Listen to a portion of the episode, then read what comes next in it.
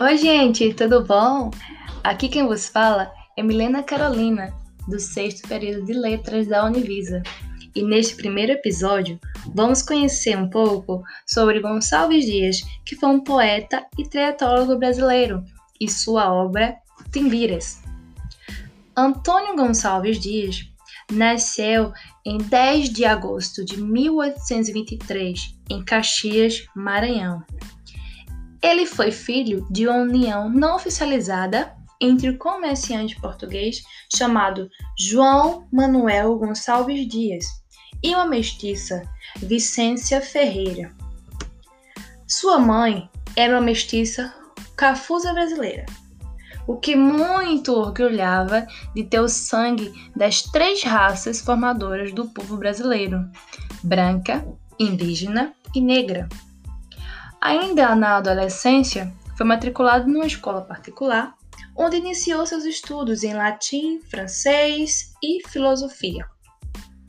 Foi estudar na Europa, em Portugal, onde em 1838 terminou os estudos secundários e ingressou na Faculdade de Direito da Universidade de Coimbra. Na faculdade, ele conheceu escritores românticos portugueses, de quem passou a compartilhar ideias. Foram eles Almeida Garrett, Alexandre Herculano e Antônio de Castilho. Já há cinco anos longe do Brasil, ele escreveu em julho de 1843 o poema Canção do Exílio. É uma obra típica do romantismo brasileiro, na qual são evocadas os sentimentos de nacionalismo e nostalgia e a grande exaltação da natureza. De volta ao Brasil, conheceu o amor da sua vida e a sua musa inspiradora, Ana Amélia Ferreira Vale, para quem escreveu o famoso poema Ainda uma vez, Adeus. Nesta mesma época, trabalhou como professor e jornalista, inclusive publicando a revista Guanabara, juntamente com os escritores Joaquim Manuel de Macedo e Manuel de Araújo, Porto Alegre, para divulgar o romantismo no Brasil. Mais tarde, embarca numa missão de exploração pelos rios ne Negro e Madeira. Se interessa pela temática indígena e torna-se então um dos percussores do movimento chamado indianismo. É um dos principais escritores indianistas do Brasil, juntamente com José de Alencar. A obra dos dois, porém, possui diferenças fundamentais na retratação do índio e do colonizador. Morreu voltando da Europa no naufrágio do navio Ville de Bolonge, próximo a Tutóia, no Maranhão. Foi o único a não sobreviver. Hoje possui importância inquestionável no cenário literário brasileiro, dando nome a uma cidade, a uma praça, escolas e ruas. Suas principais obras foram Primeiros Cantos, Segundos Cantos, Cestilhas de Frei Antão, Canção do Exílio, Ainda uma Vez a Primeiro Juca Pirama e os Tibiras, que vamos falar um pouco sobre eles agora.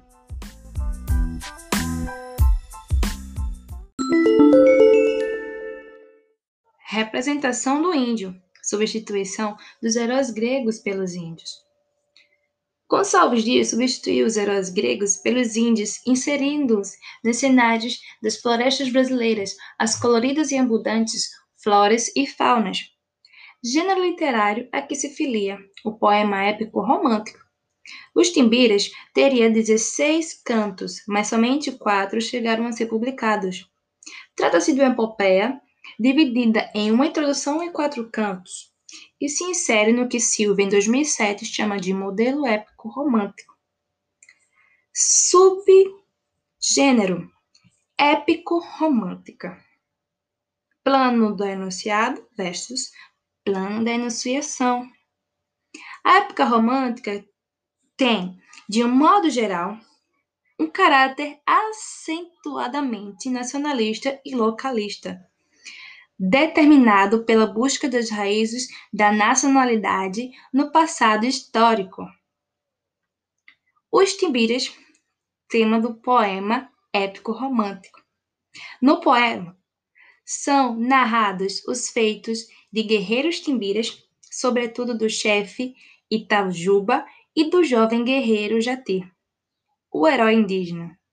Dentro das características do romantismo, o caráter e as características do, dos heróis indígenas são idealizados como os destaques para atributos como valor, coragem, guerra e honra no mundo habitado por inimigos ou seja, por piagas, pajés, sábios e guerreiros valorosos. Epopeia clássica versus poema épico do romantismo. Para que uma obra seja considerada uma epopeia, é necessária a presença de alguns elementos: matéria épica, dupla instância de enunciação, plano histórico, plano maravilhoso, plano literário e heroísmo épico. Plano literário, o lugar da fala autoral, voz parcialmente engajada. De um lado, o eu lírico, narrador, denuncia a condição cruel do processo de colonização. América infeliz, já tão ditosa, antes que o mar e os ventos nos trouxessem a nós o ferro e os cascáveis da Europa. Dias 1857, página 182. Plano histórico pode ser observado quanto às fontes, à apresentação e ao conteúdo. Na obra, podemos constatar que as fontes não são explicitamente referenciadas, ou seja, Gonçalves Dias não expressa diretamente em que textos baseou-se seus estudos sobre a cultura indígena.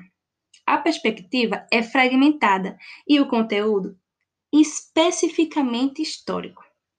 Heroísmo épico. No tocante ao heroísmo épico, é possível observar que se trata de um heroísmo histórico coletivo, e o próprio título do poema denuncia: Os Timbiras. Matéria épica. No que concerne à matéria épica, podemos constatar que ela é caracterizada pelo enfrentamento dos índios para as sobrevivências da etnia timbira e, para tanto, há um envolvimento dos indígenas com aspectos históricos que ganham a aderência mítica implícita aos sonhos e sentimentos prematórios. Plano maravilhoso.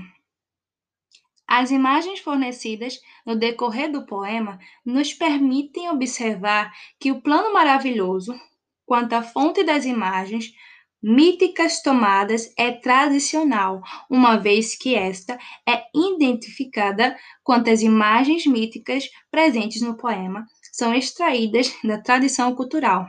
Ramalho, 2013, página 123. Plano maravilhoso. Plano maravilhoso, já no canto 1. Desde o início da obra, o maravilhoso justificará o caráter heróico de Itajuba, atribuindo-lhe um perfil quase mortal. No canto 1, a figura heróica de Itajuba é projetada no plano maravilhoso através da associação entre ele e seu pai, Jaguar. E foi isso. Espero que vocês tenham gostado. E um forte abraço e até a próxima!